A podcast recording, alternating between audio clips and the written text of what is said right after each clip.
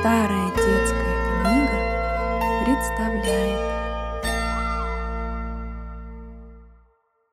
Крошечка-хаврошечка Жила-была бедная сиротка, крошечка-хаврошечка. И попала она к чужим людям, которые ее совсем на работе заморили. И то им подай, и другое принеси, и все им делай. Хозяйка попалась ей сердитая и взыскательная, и было у нее три дочери – Старшую звали Одноглазкой, среднюю – Двуглазкой, а младшую – Триглазкой. Эти три девицы только и знали, что за воротами сидели да орешки пощелкивали. А Хаврошечка и шила, и мыла на них, и все за ними прибирала, хотя за все это от них доброго слова не слыхала.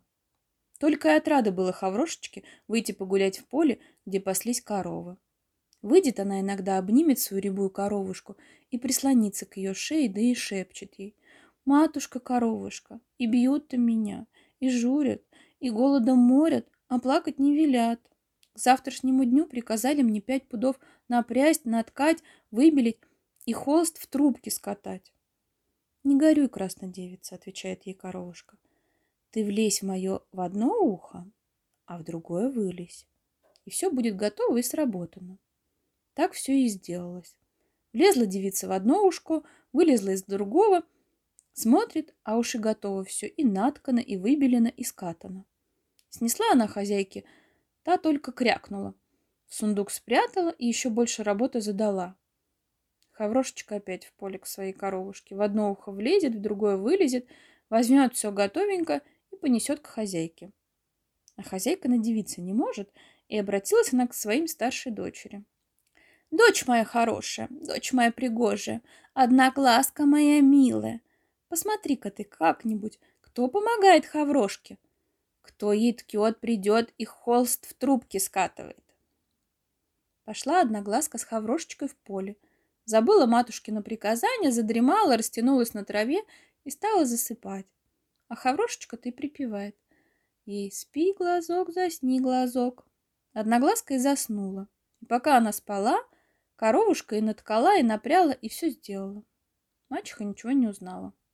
На другой день послала она двуглазку. Двуглазка прошлась и устала так, что растянулась на траве и заснула под припев хаврошечки. Спи, глазок, засни другой. Коровушка всю работу справила, а двуглазка все еще спала крепким сном и ничего, конечно, не видала.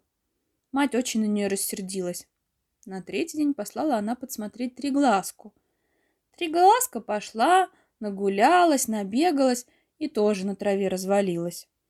Хаврошечка тотчас же стала припевать «Спи, глазок, засни, другой». Оба глаза закрылись, а третий-то не закрылся, потому что Хаврошечка о нем забыла. Подглядела Триглазка, как крошечка влезла в одно ухо коровушки и вылезла в другое, и как пряжа сама вся соткалась, пришла домой и все рассказала матери. Старуха обрадовалась и на другой же день пристала к мужу и стала просить, чтобы он заколол рябую корову. «Да что ты!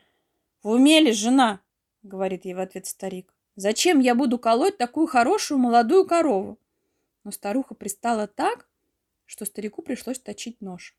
Как услыхала все это хаврошечка, бросилась к рябой коровушке и говорит ей, что ее хотят заколоть. «Ну, что ж делать?» Отвечает коровушка.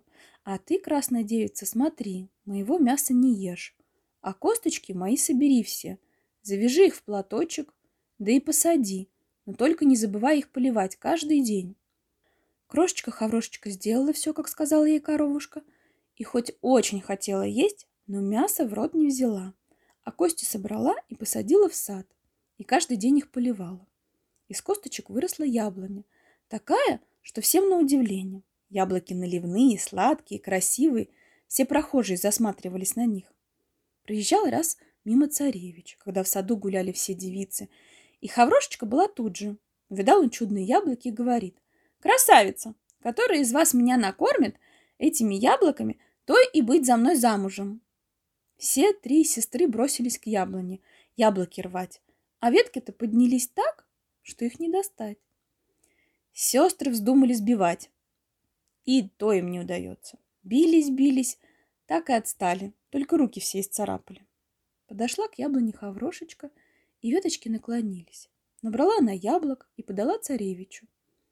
Царевич женился на ней и увез ее к себе. Крошечка-хаврошечка родила царевичу сына, и захотелось ей повидать свои родные места. Поехала она с царевичем в гости к прежним хозяевам. Как увидала ее старуха, то тотчас взяла, да и превратила ее в гусыню, а свою старшую дочь отдала царевичу вместо жены. Не узнал Иван-царевич, что жену подменили ему, и уехал с ней и сыном домой.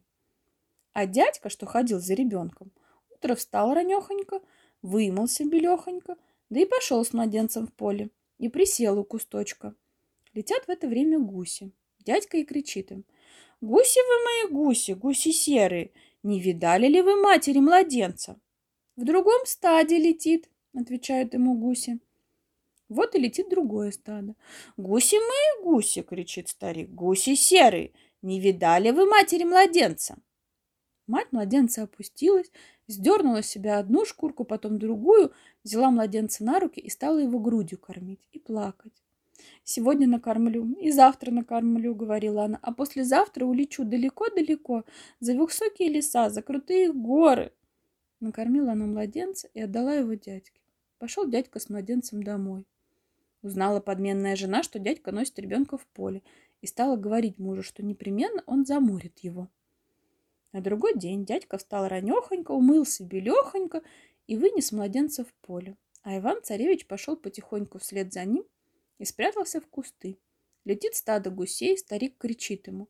«Гуси мои гуси, гуси серые, не видали ли вы матери младенца?» «Она летит в другом стаде», — отвечают ему гуси. Вот летит и другое стадо. Дядька кричит ему. «Гуси мои гуси, гуси серые!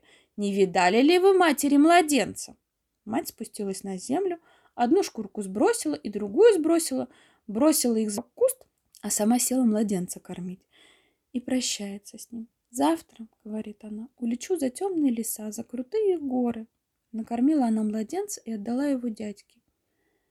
«Что это как гарью паленым пахнет», — сказала она и пошла за своими шкурками. А шкурок-то и нет нигде. Спалил их Иван-царевич, а сам подошел к жене и схватил ее. Та обернулась сначала в лягушку, потом в ящерицу, в змею и, наконец, в веретено. Царевич схватил веретено, разломил его пополам, острие бросил вперед, а тупой конец назад. И стала перед ним настоящая жена его. Пошли они вместе домой, а подменная жена сидит у окошка да кричит. «Вот идет моя погубительница, моя злодейка!» А Иван-царевич тотчас собрал всех бояр и князей и спрашивает их.